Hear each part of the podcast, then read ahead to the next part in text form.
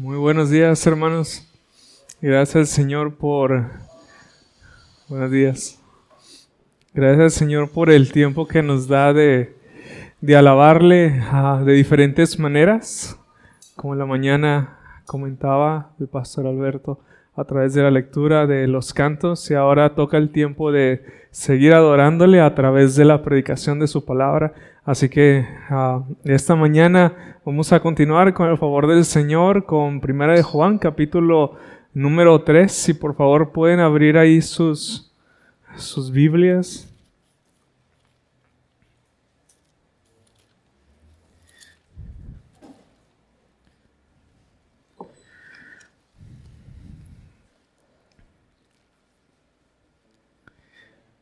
Nos quedamos la semana pasada en el versículo número 3. Vamos a leer nuevamente desde el versículo número 1 hasta el versículo número 10. Dice así, mirad cuál amor nos ha dado el Padre para que seamos llamados hijos de Dios. Por esto el mundo no nos conoce porque no le conoció a Él. Amados, Ahora somos hijos de Dios y aún no se ha manifestado lo que hemos de ser, pero sabemos que cuando Él se manifieste, seremos semejantes a Él porque le veremos tal como Él es. Y todo aquel que tiene esta esperanza en Él se purifica a sí mismo, así como Él es puro. Todo aquel que comete pecado infringe también la ley, pues el pecado es infracción de la ley. Y sabéis que Él apareció para quitar nuestros pecados, y no hay pecado en Él. Todo aquel que permanece en Él no peca, todo aquel que peca no le ha visto ni le ha conocido. Hijitos, nadie os engañe, el que hace justicia es justo, como Él es justo. El que practica el pecado es del diablo, porque el diablo peca desde el principio. Para esto apareció el Hijo de Dios para deshacer las obras del diablo. Todo aquel que es nacido de Dios no practica el pecado, porque la simiente de Dios permanece en él y no puede pecar porque es nacido de Dios. En esto se manifiestan los hijos de Dios y los hijos del diablo.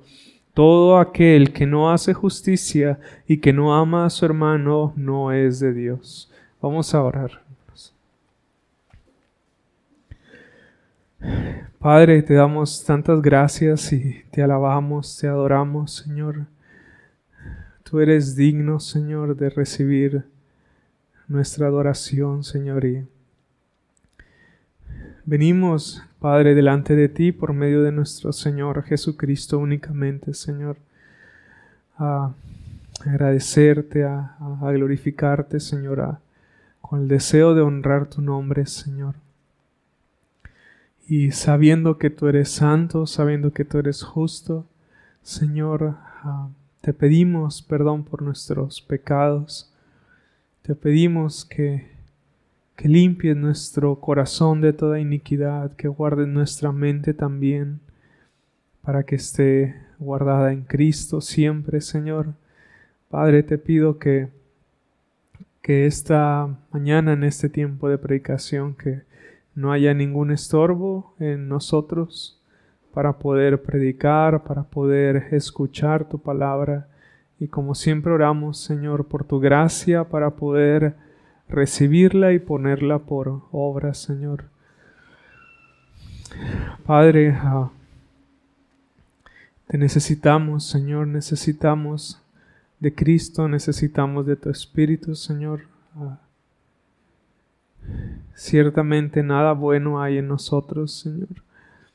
Y lo que podemos hacer, lo que podemos dar, tiene que provenir de ti primeramente, Señor. Así que te pedimos gracia y de tu Espíritu para que seamos ayudados, asistidos y que, Señor, en todo esto tú edifiques a tu iglesia y salves a los que no te conocen. Para la honra y la gloria de tu nombre te lo pedimos, Señor, en Cristo Jesús. Amén. Bien, ah, será desde el versículo número 4 hasta el versículo número 10, si Dios permite. Y la semana pasada, hermanos, hablamos acerca del amor que el Padre nos ha otorgado para que seamos llamados hijos de Dios. Y vimos la semana pasada cómo el apóstol Juan nos llama a maravillarnos, nos llama a detenernos, nos llama a contemplar el amor que el Padre nos ha otorgado con este privilegio de que cada uno de aquellos que hemos creído en su Hijo Jesucristo podamos ser llamados hijos de Dios. Y este amor del Padre, hermanos, es un amor cuyas implicaciones tienen que ser entendidas y comprendidas ah, con tranquilidad en nuestra mente y en nuestro corazón, con detenimiento.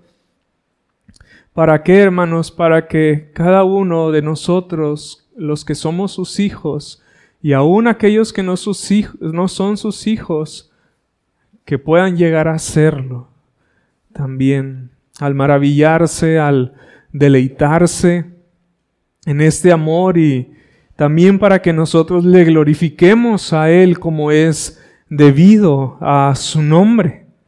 A esto nos llamó el Señor a través de su palabra la semana pasada y es algo que tenemos que tener en mente cada día porque para esto fuimos llamados, para andar en su amor, para glorificarle con todo nuestro corazón, para vivir con gratitud por lo que Él ha hecho por nosotros a través de la persona y obra de nuestro Señor Jesucristo.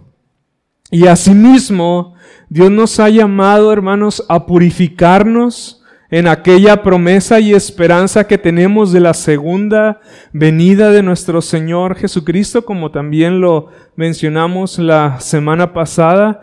Y sin duda, hermanos, como cristianos, como hijos de Dios, tenemos tantas cosas, hermanos, en que recrearnos en Dios. Cuando pensamos en la eternidad, pensamos y a veces meditamos en que nunca terminaremos de conocer a Dios. Pasarán miles y millones y billones de años, aunque bueno, ahí ya no habrá tiempo, será la eternidad, pero nunca vas a poder conocer a Dios de una manera perfecta y plena, sino será una maravilla diaria, una contemplación diaria y en esa contemplación va incluido el amor que ahora nos ha dado a conocer, pero que lo llegaremos a conocer cada día más y más y más hasta la eternidad. Pero aparte de esto, hermanos, como hijos de Dios, se espera que nosotros vivamos a la altura de este llamado. Imagínate que yo o tú fuéramos hijos de, de, de quien te pondría como que a temblar o a tambalear, wow, ¿cómo debería yo comportarme? ¿Del presidente? ¿De un rey? ¿De un príncipe? ¿Hijo de alguna reina?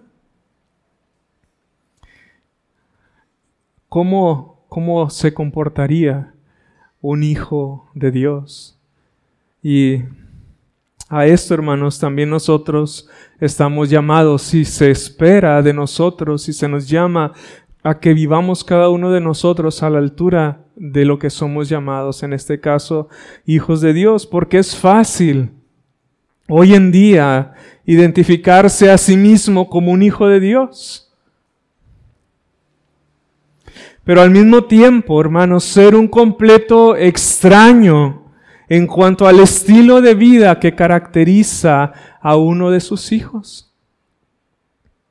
Los falsos maestros que habían salido de la comunión con la iglesia local decían ser hijos de Dios, pero nos preguntamos nosotros, ¿era esto cierto, hermanos, que ellos eran hijos de Dios? A pesar de que ellos decían ser hijos de Dios, ¿Es verdad lo que ellos profesaban con sus labios? ¿Era una realidad en sus vidas? El que ellos eran hijos de Dios o cómo nosotros podemos saberlo, hermanos. Y no solamente de ellos, sino de nosotros y de aquellos que nos rodean. ¿Cómo nosotros podemos llegar a saber que alguien verdaderamente es un hijo de Dios y que la profesión de sus labios no es falsa? Como la de estos falsos maestros. Y creo que por lo que hemos leído la respuesta es obvia, hermanos, y la única manera de saberlo con claridad es por medio de la palabra de Dios. ¿Qué dice la palabra de Dios al respecto o en cuanto al estilo de vida de uno que es hijo de Dios y que ha nacido de nuevo? ¿Cuántos de aquí se consideran hijos de Dios? Podemos decir amén por la gracia de Dios y, con gozo, ¿no? Amén. Y este, pero nosotros, hermanos, por medio de la palabra de Dios, es la, la, manera o la medida en que nosotros nos podemos examinar y llegar a una conclusión de si somos o no somos hijos de Dios. En esta mañana, para poder dar un orden, hermanos, a nuestro texto, podemos abordarlo por medio de las siguientes preguntas. Y van a ser tres preguntas esta mañana. La primera de ellas es qué significa o qué representa el pecado delante de Dios. ¿Qué significa o qué representa el pecado delante de Dios? Y en segundo lugar, ¿qué relación tiene el conocimiento de Dios con una vida de pecado? En tercer lugar, ¿cuál es la mejor manera de vencer el pecado en mi vida y de manifestar una vida de justicia delante de Dios a manera de aplicación para nosotros? Y al ir contestando estas preguntas, hermanos, a lo largo del sermón, nosotros debemos de poner atención a una palabra que se repite seis veces en siete versículos. Y esta palabra es la palabra práctica que se define en el diccionario.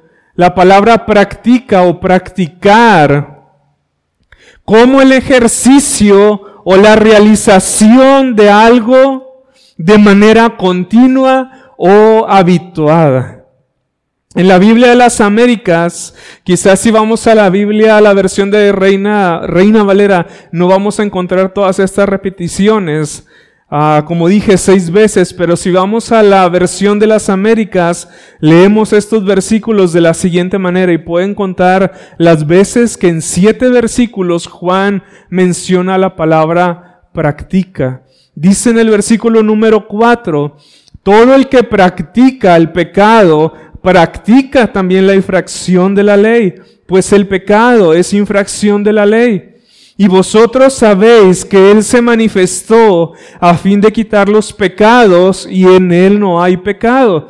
Todo el que permanece en Él no peca. Todo el que peca ni le ha visto ni le ha conocido. Hijitos míos, que nadie os engañe. El que practica el, el, que practica la justicia es justo, así como Él es justo. El que practica el pecado es del diablo, porque el diablo ha pecado desde el principio. El Hijo de Dios se manifestó con este propósito para destruir las obras del diablo. Ninguno que es nacido de Dios practica el pecado, porque la simiente de Dios permanece en él y no puede pecar porque es nacido de Dios. En esto se reconocen los hijos de Dios y los hijos del diablo. Todo aquel que practica la justicia no es de Dios, tampoco aquel que no ama a su hermano es de Dios seis veces en siete versículos. Y nosotros sabemos que cuando una palabra es repetida en las escrituras es porque Dios quiere que nosotros pongamos atención a lo que Él está diciendo porque aunque Dios, todo lo que dice Dios es verdadero, Él quiere llamar nuestra atención en el énfasis de palabras en cuanto a algo que se está enseñando en las escrituras. Por ejemplo, leemos en Isaías que santo, santo, santo es Jehová de los ejércitos y que toda la tierra está llena de su gloria y Dios quiere llamar nuestra atención a la santidad de Dios. O cuando leemos a Jesús que dice, de cierto, de cierto os digo, Él está llamando nuestra atención para que pongamos o prestemos el oído debido a lo que Él va a decir porque ciertamente es muy, muy importante y verdadero. Como decía, todo lo que Dios dice es verdad y es importante, pero hay cosas que Él tiene, quiere resaltar para nosotros a fin de que las escuchemos y las pongamos por obra, por supuesto. Entonces, en estos siete versículos, el Señor nos llama a poner atención a la palabra practica o practicar, que como ya les leí la definición del diccionario, es el ejercicio o la realización de algo de una manera continua o habituada. Entonces, hermanos, ¿qué significa o qué representa primeramente el pecado delante de Dios? Esa es la primera pregunta. Y es fácil que el hombre tenga una definición de lo que es el pecado o de lo que el pecado representa para él. En el peor de los casos, muchas veces el hombre ni siquiera tiene una definición de pecado porque lo malo que él hace es un error, es una equivocación, es algo que es relativo, pero no es un pecado tal cual. Pero hay ocasiones donde creo yo, antes de que el Señor nos salvara, todos a lo mejor teníamos una definición de lo que representaba el pecado para nosotros. Pero aquí la pregunta es, ¿qué significa o qué representa el pecado delante de Dios?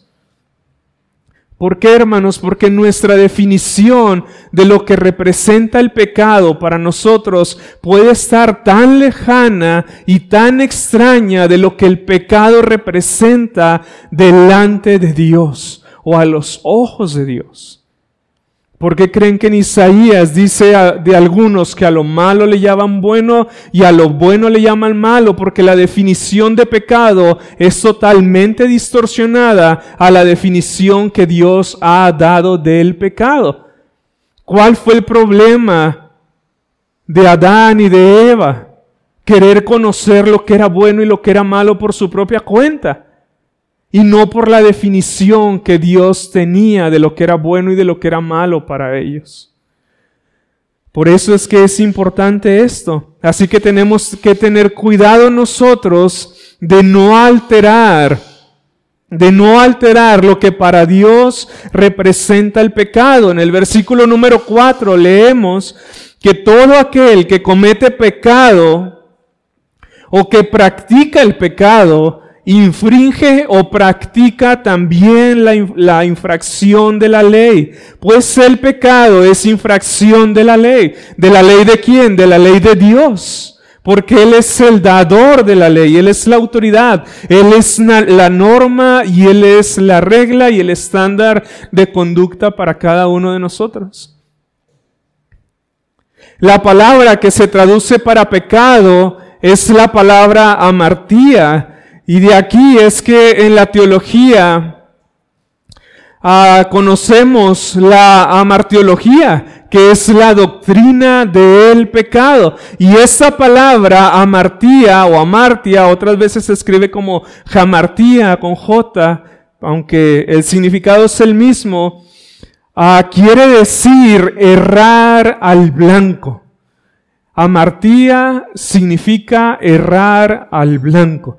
Y quizá en nuestra mente se dibuja, ¿no? Un círculo rojo, azul, blanco con un punto amarillo en el centro. Cuando no damos a ese punto amarillo, que es el centro, entonces nosotros cometemos amartía. Erramos al blanco. Es lo que significa la palabra. Cuando una persona, hermanos, iba de cacería, y fallaba en su intento de matar a la presa, se usaba esta palabra para expresar que había errado en el blanco, había cometido amartía. Era lo que la palabra que se utilizaba. Entonces, trasladándolo al ámbito moral, podemos decir que la ley de Dios es el blanco y que al pecar o al no guardar la ley de Dios de una manera perfecta, nosotros estamos cometiendo amartía. Nosotros no estamos dando al blanco de la ley de Dios, sino que estamos errando al blanco. Así que cuando nos examinamos, hermanos, a nosotros mismos, nos damos cuenta de que todos hemos errado al blanco a excepción de la persona de nuestro Señor Jesucristo, que guardó la ley de una manera perfecta las 24 horas, los siete días de la semana. En Gálatas 4:4 leemos, pero cuando vino el cumplimiento del tiempo, Dios envió a su Hijo, nacido de mujer y nacido bajo la ley, es decir, sometido a la obediencia de la ley de Dios, y Él la cumplió por nosotros en nuestro lugar. Y podemos decir por esta palabra, el significado de esta palabra, que nuestro Señor Jesucristo siempre, siempre dio al blanco. Nunca cometió amartía, que es la, la palabra que se usa aquí. Entonces pueden imaginar, hermanos, que Jesús nunca pecó desde que nació hasta que murió, ascendió a la diestra del Padre. Él fue en todo semejante a nosotros, dice la palabra de Dios, pero sin pecado. Hay veces que yo me pongo a pensar cómo el Señor glorificaba a Dios en diferentes circunstancias de la vida común. De niño, imagine, imaginen eso, hermanos, cuando Él estaba en el pesebre, él estaba glorificando a Dios de una manera perfecta. Cuando él dormía, él estaba glorificando a Dios al dormir. Cuando él comía, cuando él bebía, cuando él caminaba, cuando él se reía. En todo, hermanos, imaginen eso. Es, es grandioso para nosotros porque nosotros reconocemos que esa vida de obediencia nosotros no la podemos vivir, pero que la alcanzamos de una manera gratuita porque nuestro Señor Jesucristo la alcanzó en nuestro lugar.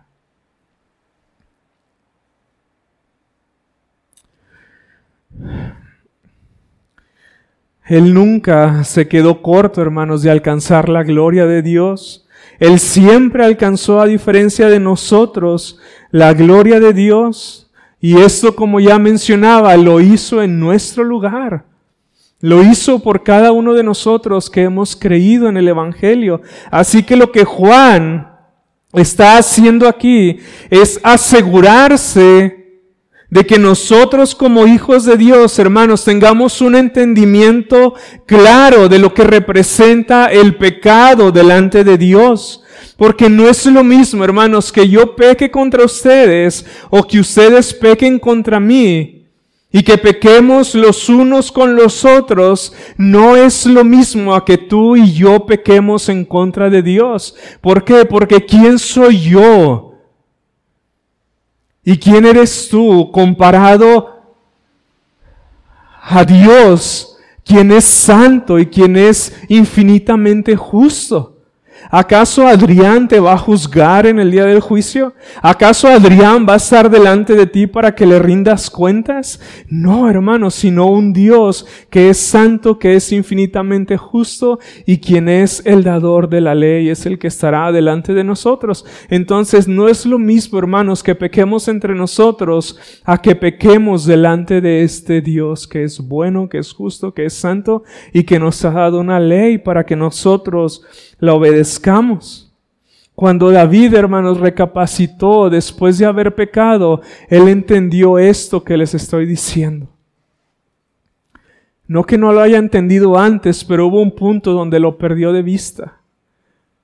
Al pecar en contra de Dios. Él cuando recapacitó, más allá de Betsabé y más allá de su esposo Urias Eteo, cuando David confiesa su pecado, reconoce que su pecado había sido cometido directamente en contra de Dios. Y en el Salmo 51, versículo número 4, leemos a David cuando él hace su confesión de pecado, después de ser el actor intelectual de Urias, después de codiciar la esposa de otro hombre, después de cometer lujuria, después de cometer fornicación, después de cometer asesinato, nos damos cuenta que no eran pecados menores en los que David, cayó.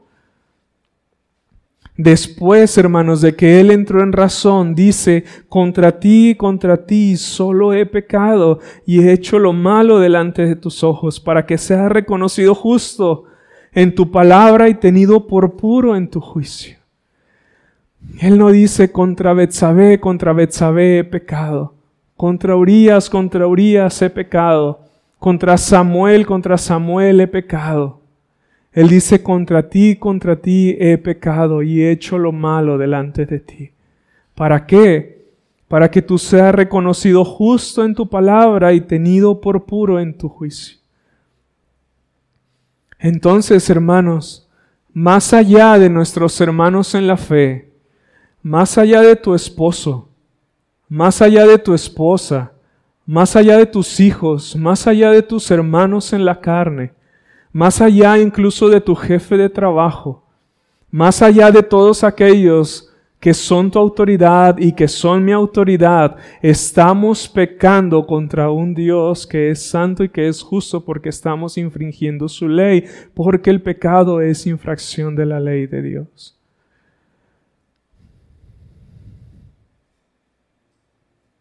Y Él nos la ha dado, hermanos, primeramente para que la obedezcamos lo obedezcamos a Él como el dador de esta ley. Por eso es importante ah, para Juan, hermanos, que estemos muy conscientes de esto.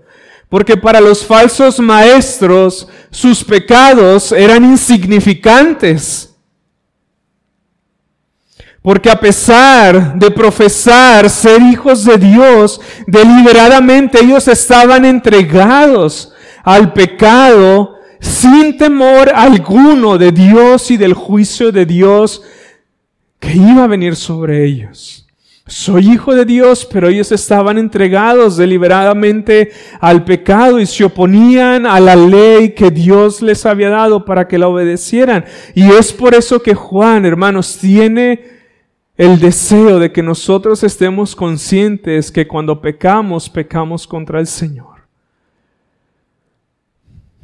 Pecamos contra el Señor, no pecamos contra un ancianito indulgente que, que, que aunque tú vivas como tú quieras vivir, te va a dejar entrar al cielo y va a estar agradado de ti y te va a dar una palmadita en tu espalda y confía en mi gracia, en la fe. No hay problema que no andes en santidad, que no andes en justicia, que, que infrinjas mi ley porque yo soy todo amor, ¿no es cierto? No, hermanos. Literalmente estos falsos maestros vivían como si no existiese una ley dada para obedecerla. El Mateo capítulo 7, cuando ah, leemos al Señor que alguno les dirá, apartados de mí, hacedores de maldad. No sé yo hablar inglés y creo que tampoco pronunciarlo, pero en la traducción significa sin ley. Eran personas que vivían como si no existiese una ley para poder obedecerlas. Y el Señor les dice que ustedes vivieron como si no existiese. Yo no les hubiera dado una ley para obedecerla. Apártense de mí, hacedores de maldad o infractores de la ley. Es lo que el Señor les está diciendo. Estos falsos maestros profesaban ser hijos de Dios, pero como los de Romanos capítulo 2, infringían la ley de Dios. Pero Juan nos dice en este, hermanos, y en los siguientes versículos, que un hijo de Dios, por cuanto ha nacido de nuevo, nunca, hermanos, nunca va a practicar el pecado como un estilo de vida puede llegar a pecar de una manera grave, pero nunca va a practicar el pecado porque ha nacido de nuevo. Porque aunque el cristiano, hermanos, aún tenga o aún tengamos inclinaciones pecaminosas y pecados que confesar, su vida o nuestra vida, hermanos, nunca estará habituada para hacer lo malo. ¿Qué se dice de los jóvenes en Génesis 6 y Génesis 8? que estaba su corazón continuamente habituado y sus pensamientos a hacer el mal. Pero no de un cristiano, porque ha nacido de nuevo. Sino antes bien lo que es bueno y lo que es justo delante de Dios, eso es lo que hace porque es nacido de Dios, va a decirnos el apóstol Juan. Y la ley de Dios, hermanos, ahora para el creyente, para el Hijo de Dios, es una delicia. Dice el salmista, es un deleite. Es como al principio les decía, es algo en lo que se recrea, es un gozo. Y también como más adelante va a decir el apóstol Juan, que los mandamientos de Dios no les son gravosos para el cristiano. Algún día o algunos días puede caminar pesadamente, pero un cristiano no camina hacia el cielo rechinando los dientes. Un cristiano no camina hacia el cielo como, como fastidiado y hartado de Dios y de sus mandamientos como una carga pesada, como un yugo pesado. Tendrá, tendremos días muy difíciles, ¿sí? Donde nuestra fe es y será probada. Pero nunca el cristiano va a practicar el pecado de lo que Juan nos está diciendo y nos va a decir. El pecado, hermanos, va a ser la excepción en la vida del creyente o de un hijo de Dios, no va a ser la regla. El pecado va a ser la excepción en la vida de un creyente, no va a ser la regla. Su vida, si se ve desde afuera, vas a ver tú una, una vida altibajos, sí, pero la raya va a ir en aumento, creciente, en cuanto a la santidad, en cuanto a la justicia. Algunos picos, algunos picos más hondos, pero siempre va a ir hacia arriba hasta que llegue a la presencia de Dios porque esa es la promesa. El que comenzó la buena obra en nosotros, que la va a perfeccionar hasta el día de nuestro Señor Jesucristo. Arcis Sproul decía que cuando pecamos cometemos una infracción cósmica contra el Creador. Y cuando nosotros leemos este versículo número 4 de que el pecado es una infracción de la ley de Dios, es verdad, hermanos. Cuando nosotros pecamos contra el Señor, estamos cometiendo una traición cósmica contra Él. Y más aún, hermanos, cuando pecamos contra su bondad, cuando pecamos contra su misericordia, contra su paciencia, contra su bondad, contra el Evangelio. ¿Por qué? Porque qué mal nos ha hecho Dios, sino solamente lo bueno. Entonces el pecado es grave delante de Dios porque representa una infracción directa contra su ley. Pero también, hermanos, si practicar la infracción de la ley, como todos en algún tiempo la practicamos, o como quizá algunos la han practicado o la están practicando en este momento, si practicar la infracción de la ley de Dios es una mala noticia, hay una buena noticia que también nosotros debemos de saber y debemos de estar conscientes, hermanos. ¿Cuál es esa buena noticia? Versículo número 5. Y sabéis que Él, es decir, que nuestro Señor Jesucristo apareció para quitar nuestros pecados y no hay pecado en Él. Todo aquel que permanece en Él no peca, y todo aquel que peca no le ha visto ni le ha conocido. ¿Pueden ver de nuevo el amor y la bondad de Dios? Él es el dador de la ley. Nosotros somos sus criaturas que deberían de obedecerla. Nosotros somos los infractores de la ley. Y Él, que era el dador de la ley, Él mismo ha provisto a una persona para quitar el pecado que está en nuestras vidas. Para que nosotros dejemos de infringir la ley que toda nuestra vida hemos estado infringiendo. Esta es otra razón, hermanos, del versículo 5 y 6 por la cual el cristiano no practica el pecado.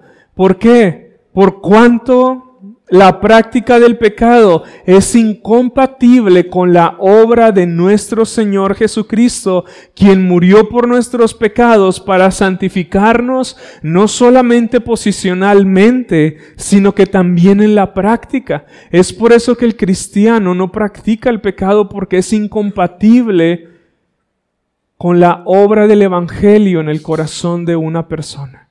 Lo leemos ahí y sabéis que Él apareció. ¿Para qué apareció? Para quitar el pecado. Y no hay pecado en Él. Él murió por nosotros a fin de quebrantar el poder y el dominio del pecado en nuestras vidas. Este es el tema de Romanos capítulo 6. Pueden ir a Romanos capítulo 6 para, para leer un par de versículos. Romanos capítulo 6, del versículo número 1 hasta el versículo número 18.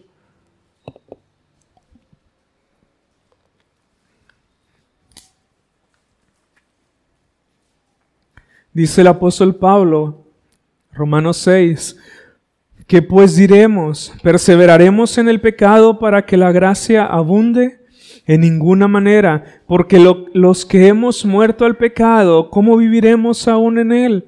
¿O no sabéis que todos los que hemos sido bautizados en Cristo Jesús, hemos sido bautizados en su muerte? Porque somos sepultados juntamente con Él para muerte por el bautismo, a fin de que como Cristo resucitó de los muertos para la gloria del Padre, así también nosotros andemos en vida nueva. Porque si fuimos plantados juntamente con Él en la semejanza de su muerte, así también lo seremos en la de su resurrección. Sabiendo esto, que nuestro viejo hombre fue crucificado juntamente con Él para que el cuerpo del pecado sea destruido, a fin de que no sirvamos más al pecado, porque el que ha muerto ha sido justificado del pecado, y si morimos con Cristo, creemos que también viviremos con Él, sabiendo que Cristo, habiendo resucitado de los muertos, ya no muere, la muerte no se enseñoreará más de Él, porque en cuanto murió, al pecado murió una vez por todas, mas en cuanto vive, para Dios vive. Así también vosotros consideraos muertos al pecado, pero vivos para Dios en Cristo Jesús, Señor nuestro.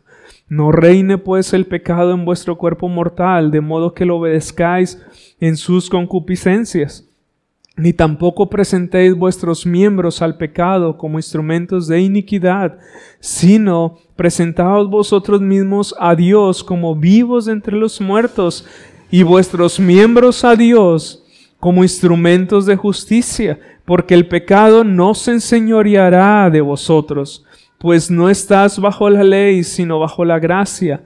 ¿Qué pues? ¿Pecaremos porque no estamos bajo la ley, sino bajo la gracia? En ninguna manera. ¿No sabéis que si os sometéis a alguien como esclavo para obedecerle, sois esclavos de aquel a quien obedecéis, sea del pecado para muerte o sea de la obediencia para justicia? Pero que, pero gracias a Dios que aunque erais esclavos del pecado, habéis obedecido de corazón aquella forma de doctrina a la cual fuisteis entregados y libertados del pecado vinisteis a ser siervos de la justicia. Este es el tema de Romanos 6. El cristiano ya no es un esclavo del pecado, ahora es un siervo de la justicia. El dominio y el poder del pecado en su vida ha sido quebrantado por medio del Evangelio, de la obra y de la persona de nuestro Señor Jesucristo. Por eso es que aquel que está crucificado con Cristo es imposible, hermanos, que practique el pecado. Y yo sé que esto lo conocemos, pero hermanos, esto que conocemos, quizá de hace 10 años, 11 años, 5, 6, no sé cuántos años profeses de ser cristiano, puede estar tan lejos de lo que tú estás viviendo y yo estoy viviendo. El cristiano, dice el apóstol Juan, que no practica, no practica el pecado. ¿Por qué? Porque Jesús apareció para eso, para quitarlo. Ese fue el propósito por el cual Jesús apareció en el mundo, dice Juan. Y estos versículos, hermanos, responden a nuestra segunda pregunta. ¿Qué relación tiene el conocimiento de Dios con una vida de pecado? La respuesta, hermanos, es que tiene toda relación. Toda relación tiene el conocimiento de Dios con una vida de pecado. ¿Por qué, hermanos? Porque una persona que no conoce a Cristo, una persona que no permanece en Él, una persona que no le ha visto por medio de la fe y, y que por lo tanto no le conoce, manifestará, hermanos, inevitablemente una práctica de pecado en su vida. Es lo que está diciendo Juan en el versículo número 5 y en el versículo número 6. En cambio, dice Juan, ustedes que saben que Jesús murió por sus pecados, ustedes que permanecen en Él y que le han visto y contemplado por medio de la fe y que por lo tanto le conocen, el pecado en ustedes no será habitual en sus vidas. Primera de Juan 3, 5, 6. Y sabéis que Él apareció para quitar nuestros pecados y no hay pecado en Él. Todo aquel que permanece en Él no peca. Todo aquel que peca no le ha visto ni le ha conocido. ¿Se dan cuenta cómo se relaciona nuestra vida diaria con el conocimiento que tenemos o que no tenemos de Dios y de nuestro Señor Jesucristo? Y esto que dice el apóstol Juan de que no peca, hermanos, no significa que el cristiano ya no peque en lo absoluto. Algunos han ah, quizá oído de la doctrina wesleyana, ¿no? Había unos que creían que el cristiano podía llegar al punto en su santidad de ya no pecar contra Dios en esta, en esta tierra, de ya no infringir más la ley de Dios. Yo no creo eso. No sé si alguno de ustedes sea wesleyano y que ya no peca en absoluto. Pero definitivamente yo, yo no soy, para nada. Ah, y esto no es una contradicción, hermanos, de que, de que el cristiano ya no peca en lo absoluto con lo que hemos leído anteriormente, porque en primera de Juan 1.10 dice, si decimos que no hemos pecado, le hacemos a él mentiroso y su palabra no está en nosotros. Y también dijo en primera de Juan 2, versículo número 1, hijitos míos, estas cosas os escribo para que no pequéis. Y si alguno hubiere pecado, abogado tenemos para con el Padre a Jesucristo el justo. Entonces, hermanos, si la escritura no se contradice, porque dice que todo aquel que permanece en él no peca, y que todo el que peca no le ha visto ni le ha conocido. Imaginen si lo interpretamos de una manera literal. Ahorita sí le conozco, y cuando cometo un pecado, ay, ya no le conozco. Y luego cuando le obedezco, ahora sí le conozco, y cuando vuelvo a pecar, ya no le conozco. Si lo interpretamos de una manera literal, pues estaríamos conociendo a Dios, no conociéndolo, conociéndolo, no conociéndolo todo el día, todo el tiempo. Entonces, eso no es a lo que se refiere. Pero ¿qué significa? El que no peca, aquel que permanece en él. La frase no peca se traduce también como no comete pecado o no persiste en pecar. Todo aquel que permanece en Cristo no persiste o no insiste en pecar o en su pecado o en sus pecados. Por eso es cuando por eso es que cuando tú cuestionas a una persona que es evidente que no es salva a pesar de que profesa ser cristiana, uno les pregunta, pues entonces ¿de qué te salvó el Señor? Porque Dios no salva del infierno, sino salva antes del poder y del dominio del pecado. Entonces a esas preguntas, a esas personas se les pregunta, ¿de qué entonces te salvó el Señor? Porque aquí leemos que Jesús apareció en el mundo para quitar el pecado, el dominio del pecado de nuestras vidas. Entonces esta frase significa que aquel que permanece en Él no persiste de manera habitual en el pecado. Eso significa que si verdaderamente tú estamos permaneciendo de esta manera, tú no continuarás con un estilo de vida pecaminoso. La continuidad, hermanos, en la práctica de pecado es una evidencia de que tú no estás permaneciendo en él, de que no le has visto por medio de la fe y de que por tanto tú no le conoces. Tú no le conoces. Por eso es que nuestro estilo de vida está enteramente relacionado con el conocimiento del Señor. Hermanos, así que no nos confundamos. Conocer de Dios no es lo mismo que conocer a Dios. No se te olvide que Satanás es un buen teólogo, pero te pregunto, ¿es obediente a la teología que él conoce? No. No, hermanos. Por eso Juan nos advierte acerca del peligro de estar engañados en este asunto. Versículo 7 al versículo 10. Hijitos, nadie os engañe. El que hace justicia es justo como Él es justo. El que practica el pecado es del diablo, porque el diablo peca desde el principio.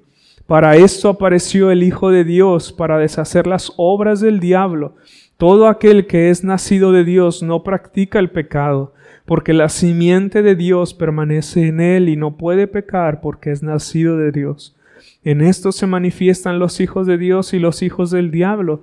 Todo aquel que no hace justicia y que no ama a su hermano no es de Dios. Los falsos maestros que habían salido de la iglesia no solamente estaban engañándose a sí mismos, sino que estaban persuadiendo a los demás con sus herejías.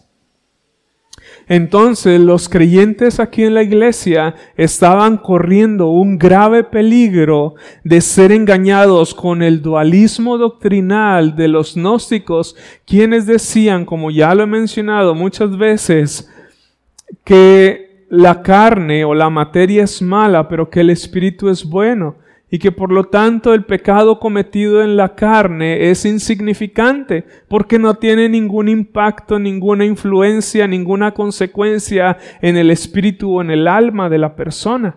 Y es por eso que ellos daban rienda suelta al pecado. Entonces la iglesia corría un grave peligro de ser engañados por las herejías que se estaban propagando a través de estos falsos maestros. Por eso les escribe todavía ah, manifestándoles su amor y su cariño y preocupación, diciéndoles, hijitos, nadie os engañe. El que hace justicia es justo como Él es justo. Entonces, hermanos, para responder a nuestra tercera pregunta, ¿cuál es la manera de vencer el pecado en mi vida y de manifestar una vida de justicia práctica delante de Dios? Nosotros podemos extraer cosas prácticas desde el versículo número 4 hasta el versículo número 10, que son los de esta mañana. Y quisiera que esta última parte del sermón, después de haber dicho que el pecado es una infracción directa contra la ley de Dios, y que el cristiano no practica el pecado porque el Hijo de Dios vino a destruir eso. Nosotros cómo podemos en nuestras vidas no llegar o ser libertados de la práctica del pecado si tú no estás en Cristo y estás ahora en tu pecado. ¿Cómo, hermanos? ¿Cuál es la mejor manera de vencer el pecado en mi vida y de manifestar la justicia de Dios en ella? Y es necesario, por supuesto, la palabra de Dios, pero más específicamente podemos decir lo siguiente. La primera es que por el versículo número 4, si me pueden seguir ahí con su vista, por el versículo número 4 debemos estar conscientes de lo que representa el pecado delante de Dios y eso nos ayudará muchísimo, hermanos, a estar conscientes de nuestra condición y de nuestra necesidad del Evangelio. Eso es lo primero por el versículo número 4. En segundo, por el versículo número 5, es necesario creer en el Evangelio. Es decir, en aquel que murió en la cruz por nuestros pecados y resucitó al tercer día. Creer en nuestro Señor Jesucristo. En tercer lugar, por el versículo número 6, vemos que es necesario permanecer en Él para que nosotros no pequemos. es decir, permanecer en la fe concerniente a la persona y obra de nuestro Señor Jesucristo, tal cual Él fue predicado desde un principio, porque de esto se habían apartado los falsos maestros al decir que Jesús no vino en carne, al decir que Jesús no era Dios. Entonces, permanecer en el Evangelio de nuestro Señor Jesucristo nos guardará de practicar o de estar practicando el pecado también. En cuarto, por el versículo número 7, debemos de recordar, hermanos, que Dios es justo. Versículo número 7 leemos, hijitos, nadie os engañe el que hace justicia es justo como Él es justo. Y la palabra aquí engañar significa llevar a alguien por un camino malo. Y es lo que estaban haciendo los falsos maestros, o al menos intentándolo hacer. Ellos estaban intentando llevar a los discípulos del Señor Jesucristo por un camino que era malo. Y de igual manera nosotros, hermanos, tenemos que tener mucho cuidado a quienes leemos.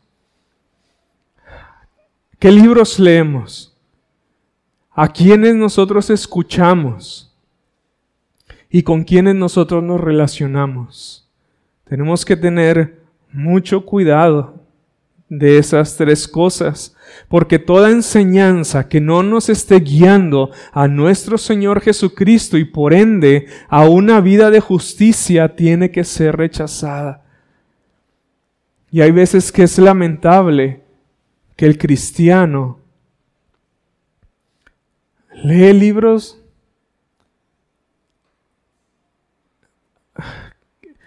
Saben, hermanos, Muchas veces como creyentes, los cristianos leen más libros de otros autores que la misma palabra de Dios.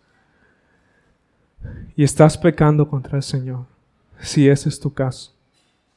¿Por qué? Porque la prioridad de nuestra vida debe de ser la palabra de Dios de una manera directa, hermanos. Y nada puede ser reemplazado por la palabra de Dios. Y en unos casos peores, pero veo que muchos que profesan ser cristianos hasta leen, yo no estoy en sí, hermanos, en contra, ni condeno a la lectura de libros que no son en lo absoluto cristianos, sino seculares. Pero la verdad yo no logro entender cómo un cristiano puede entretenerse y leer horas y horas libros seculares de historias, de cuentos, de mitología, de... No entiendo. No lo entiendo, hermanos. Y pasan los años y ¿saben qué? Lo comparas con un cristiano que está en la palabra y que tiene el mismo tiempo, tiempo en el Evangelio y te das cuenta que el crecimiento es distinto. Uno ha madurado más que el otro. ¿Por qué?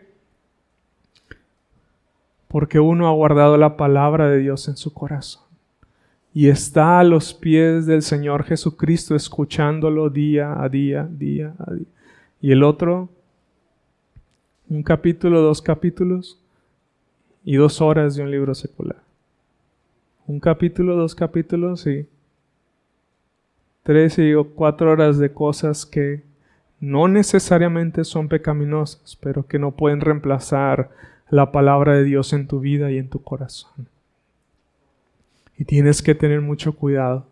Y gran parte de la inmadurez de la iglesia o de las iglesias se debe a que la palabra de Dios no está siendo leída, no está siendo escudriñada, no está siendo atesorada en el corazón de los creyentes. Y es por eso que yo no entiendo cuánta distracción y cuánto deleite se encuentra en otros libros más allá de la palabra de Dios.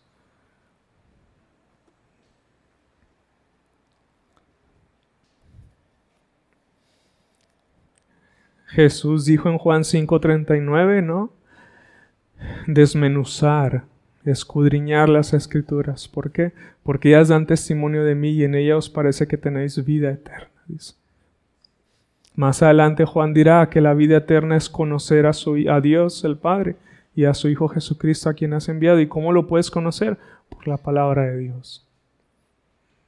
Por un libro de Harry Potter, por un libro del Señor de los Anillos, por libros que, que no necesariamente, como dije, son pecaminosos, pero ¿qué fruto estás dando en tu vida? ¿Está habiendo crecimiento como es debido en tu vida? Debes de examinarte.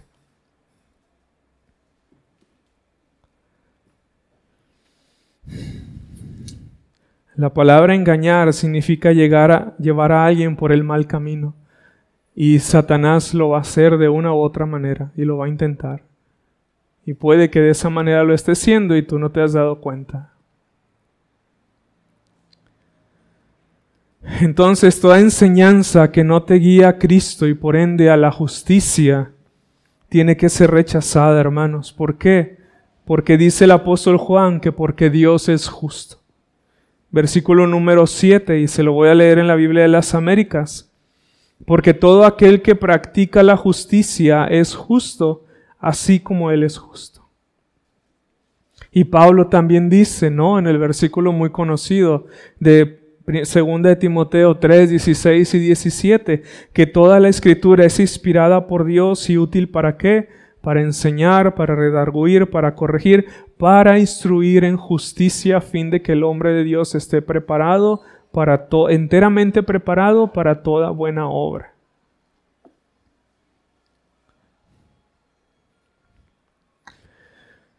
Entonces, hermanos, como ya mencionaba ahorita, debemos de recordar que Dios es justo si nosotros queremos vencer el pecado y andar en justicia delante de Él. Tenemos que recordar que Él es justo.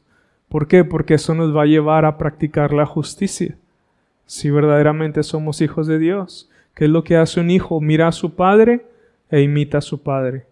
Lo que habla su padre, lo habla su hijo. Lo que ¿Por qué? Porque es el ejemplo más cercano que tiene de a Él. Así nosotros, cuando contemplamos que Dios es justo, ¿qué vamos a hacer? Vamos a querer imitar su justicia. Es decir, hacer lo que es recto delante de Él. En quinto lugar, recordemos por el versículo número 8 que el que practica el pecado es del diablo y que el diablo pecó desde el principio y que el Hijo de Dios apareció para deshacer sus obras.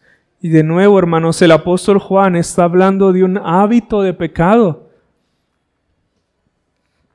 Está hablando de un hábito de pecado. Hermanos, y esto no significa que tú y yo tengamos permiso para pecar, porque hay muchas veces que, que como ya también he dicho, Parece que, que, muchos están pensando hasta dónde yo puedo cometer tal pecado y no caer en, esa categoría de estar practicando el pecado. ¿Cuántas veces yo puedo mirar, decir, hablar, ir aquí o ir allá y hacer esto de aquella manera sin llegar a caer en la categoría de aquellos que están practicando el pecado?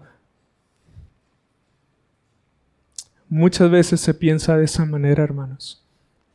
Pero el que Dios diga aquí en su palabra que el que practica el pecado es del diablo no significa que nosotros como creyentes tengamos permiso de pecar aunque sea tantito. ¿Qué dijo nuestro Señor Jesucristo? Ser perfectos. ¿Por qué? Porque vuestro Padre que está en los cielos es perfecto. ¿Qué dice el apóstol Pedro? Ser santos. ¿Por qué? ¿O, o como qué? Porque Dios es santo. Y muchas veces parece, parece que se piensa de una diferente manera, hermanos. Pero leemos también en Apocalipsis respecto a la tibieza que Dios vomita. Estar aquí, estar allá, estar aquí, estar allá, indeterminado. Me entrego o no me entrego al pecado, practico o no practico la justicia, santidad o pecado, santidad o pecado. No sé cuál elegir. Elige una. Elige una, pero ante todas tus decisiones debemos de saber que vamos a rendir cuentas delante del Señor, cada uno de nosotros. Ya leímos varias razones por las cuales, hermanos, debemos de guardarnos en el Señor. Ahora bien, En el versículo 8 se habla acerca del diablo. Y la palabra diablo significa acusador o calumniador. Y el diablo, quien es Satanás, es identificado en las escrituras como el adversario de Dios. De manera, hermanos, que todo aquel que tiene el pecado como un hábito, como un estilo de vida, se identifica junto con él con el diablo como adversario de Dios. Es lo que está diciendo el apóstol Juan. El que practica el pecado es del diablo. ¿Y quién es el diablo? El adversario de Dios. ¿Y qué sigue diciendo Juan? Porque el diablo peca desde el principio. De manera que el que practica el pecado y se identifica con el diablo como el adversario de Dios porque dice es del diablo. Es decir, tú estás del lado del diablo, tú no estás del lado de Dios. Es lo que está diciendo el apóstol Juan. Entonces, hermanos, ¿por qué al leer esto debemos de preguntarnos, ¿por qué edificar junto con el diablo aquello que el Hijo de Dios vino a destruir? ¿Alguna vez has pensado en el pecado de esa manera o te has preguntado eso? Cuando la tentación está a la puerta, cuando tienes el deseo de cometer pecado en tu corazón y llevarlo a la práctica, ¿alguna vez te has preguntado eso y es una buena pregunta, hermanos, para que no pequemos y para que andemos en justicia. ¿Por qué voy a edificar lo que el Hijo de Dios ha venido a destruir? Satanás te dice, mira, te vas a perder de este gran deleite, de esta gran satisfacción. Pregúntate o hazte esa pregunta a ti mismo. ¿Por qué voy a edificar algo que el Hijo de Dios ha venido a destruir? Y, no, Señor. Y eso te ayudará, hermano, y, y me ayudará en el día de la tentación para guardarnos en justicia y en santidad para el Señor. Jesús dijo en Lucas 11:23, el que no es conmigo contra mí es, y el que conmigo no recoge desparrama. Por lo tanto, o estás con el Señor, o estás con el diablo, como adversario también de Dios. En sexto lugar y por último, por el versículo 9, recordemos que si hemos nacido de nuevo, hermanos, no practicaremos el pecado. ¿Por qué? Porque la simiente de Dios permanece en nosotros, dice el apóstol Juan. Nacido de Dios es un sinónimo de nacer de nuevo. Como Jesús le dijo a Nicodemo, que le era necesario de nuevo. ¿Para qué? Para poder ver y para poder entrar al reino de Dios. Y esto es así porque cuando una persona nace de Dios, es transformada en una nueva criatura porque se le da una nueva naturaleza. Segunda de Corintios 5:17, creo que no lo sabemos. De modo que si alguno está en Cristo que dice, nueva criatura es, las cosas viejas pasaron, he aquí todas son hechas nuevas. Alguien que es nacido de Dios, hermanos, tiene nuevos afectos, nuevos deseos, porque ahora está en Cristo y Cristo está en él. Y así como Pablo dice en Gálatas 2.20 que Cristo vive su vida en él, así para todo aquel que ha creído es lo mismo como Pablo, también ha sido crucificado juntamente con Él y ya no está viviendo Él, sino Cristo está viviendo en Él. Este es el resultado, hermanos, inevitable de todo aquel que ha nacido de nuevo o que ha nacido de Dios. Y Juan nos dice por qué los que han nacido de Dios no persisten en practicar el pecado. Versículo número 9. Porque la simiente de Dios permanece en él y no puede pecar porque es nacido de Dios. En otras traducciones dice porque la semilla de Dios la semilla de Dios o la simiente de Dios. El nuevo nacimiento incluye la adquisición de una semilla o una simiente que corresponde al principio de vida divino implantado por Dios en aquel que ha nacido de nuevo. Y por esa semilla y esa simiente de vida implantada por Dios, es por eso que el que ha nacido de nuevo manifiesta la vida de Dios en su persona. Manifiesta la vida de Cristo porque Cristo viene a morar en él. Y eso, por supuesto, este nuevo nacimiento, Dios lo hace por la obra del Espíritu Santo. Y esta nueva vida, hermanos, es la semilla y la simiente que hace que el cristiano no practique el pecado. Que un hijo de Dios no practique el pecado. Pedro dice en primera de Pedro 1, 23, 30, ah, sí, 1, 23 al 25, siendo renacidos no de simiente, aquí está la misma palabra, no de simiente corruptible, sino de incorruptible, por la palabra de Dios que vive y permanece para siempre. Porque toda carne es como hierba y toda la gloria del hombre como la flor de la hierba.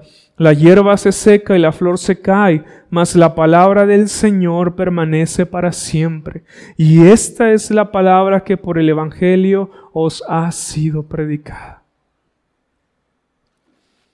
Es la misma palabra, hermanos. Esa implantación de vida vino a través de la palabra, por la obra del Espíritu Santo. ¿Y cuál es esa palabra? El Evangelio de nuestro Señor Jesucristo, por medio del cual Dios ha obrado en nuestras vidas ese milagro.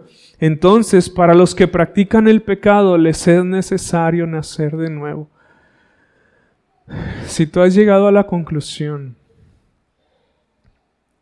de que, de que tú no eres, y qué bueno que estás siendo sincero, gracias al Señor, porque es mejor ser sincero que estarse engañando. Te es necesario nacer de nuevo, dice la palabra del Señor, así como a Nicodemo, a fin de que tú no practiques el pecado. Por lo tanto, tienes que arrepentirte, esa es tu responsabilidad. Tienes que abandonar el pecado, tienes que confesarlo y tienes que creer en el Hijo de Dios que vino a quitar el pecado y a destruir las obras del diablo por medio de su vida, su muerte y su resurrección a tu favor y en tu lugar es necesario. Y para aquellos de nosotros como creyentes debemos de recordar, hermanos, que hemos nacido de Dios y que su principio de vida está en nosotros. Eso nos animará, hermanos, para, para no pecar. Eso nos ayudará para andar en justicia y santidad. Recordar que Dios ha hecho una obra de gracia milagrosa en mí, que yo nunca pude haber obrado en mí. Ni nadie fuera de Dios pudo haber obrado en mi vida. Recuerda, hermano, para tu ánimo y para tu ayuda, que tú eres la obra de Dios. Porque tú has nacido de Dios, porque tú has nacido de nuevo. Y esa naturaleza divina, esa vida nueva está en ti. Y que si Dios no lo hubiera hecho, tú estarías y yo estaría practicando el pecado y deleitándonos en el pecado. Entonces eso nos animará también a no pecar, a no practicar el pecado y a vivir en justicia y santidad. Y por último, Juan confirma y enfatiza de nuevo la manera, hermanos, en que nosotros podemos saber si somos de Dios, si somos hijos de Dios o del diablo, versículo número 10. En esto se manifiestan los hijos de Dios y los hijos del diablo. Todo aquel que no hace justicia y que no ama a su hermano no es de Dios.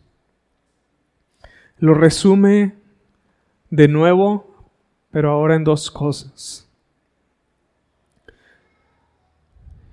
El que es hijo del diablo no hace justicia y no ama a su hermano.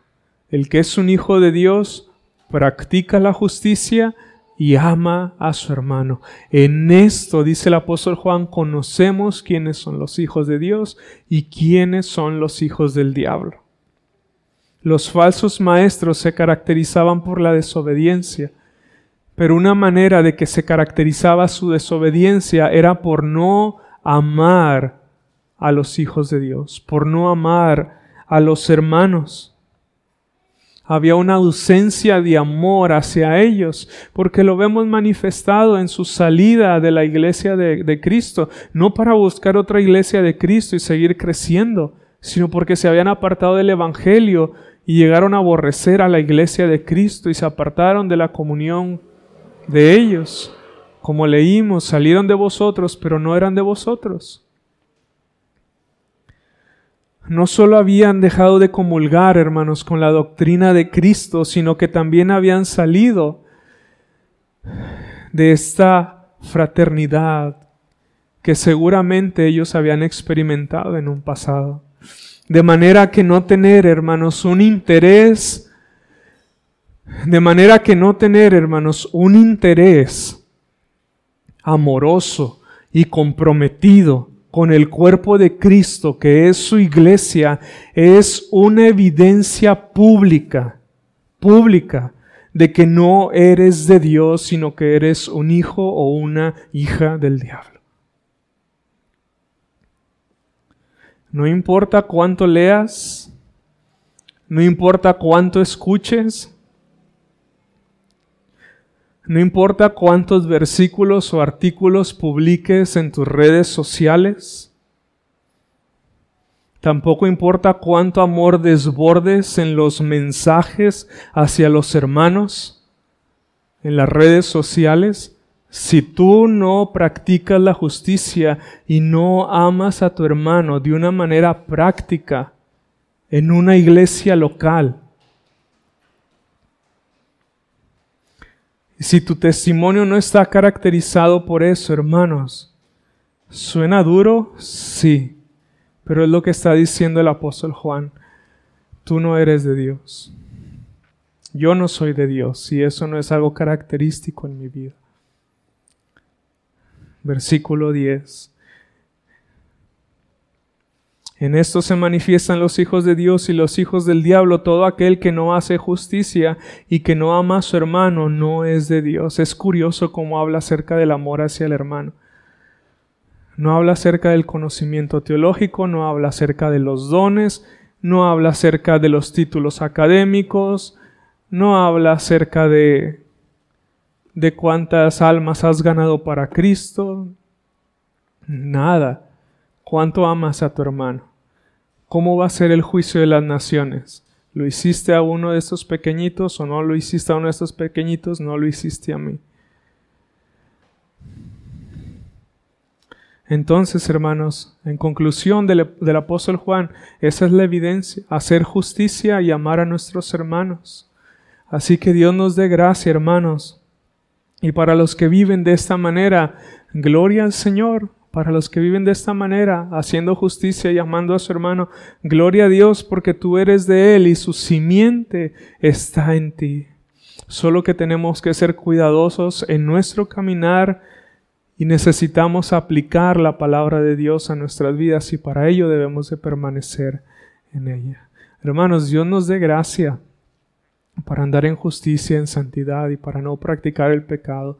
Y Dios de gracia si alguien ha sido convencido o redarguido de que no es de Dios. Arrepiéntete, confía en Cristo, Él es bueno, Él es un Dios amoroso, misericordioso, compasivo, su carácter es perdonador, lo acabamos de leer, para eso vino el Hijo de Dios. Pero es necesario que vengas a Él con todo tu corazón, que creas y que te arrepientas. Vamos a orar, hermanos. Padre, ah, gracias te damos porque únicamente por tu gracia hemos nacido de nuevo y alguien puede nacer de nuevo, Señor. Lo que para nosotros es imposible, para ti lo es, Señor, y te pedimos que, que tu palabra sea obrando justicia en nuestra vida, sea obrando santidad, Ah, sea obrando amor los unos para con los otros. Que a través de tu palabra, Señor, seas tú obrando salvación en aquellos que no te conocen. Y que les concedas es el deseo de nuestro corazón, arrepentimiento y fe para que por medio de Cristo sean salvos y el yugo del pecado y la esclavitud del pecado sea rota en sus vidas, Señor. Ayúdanos y guárdanos, Señor, para tu honra y para tu gloria en Cristo Jesús. Amén.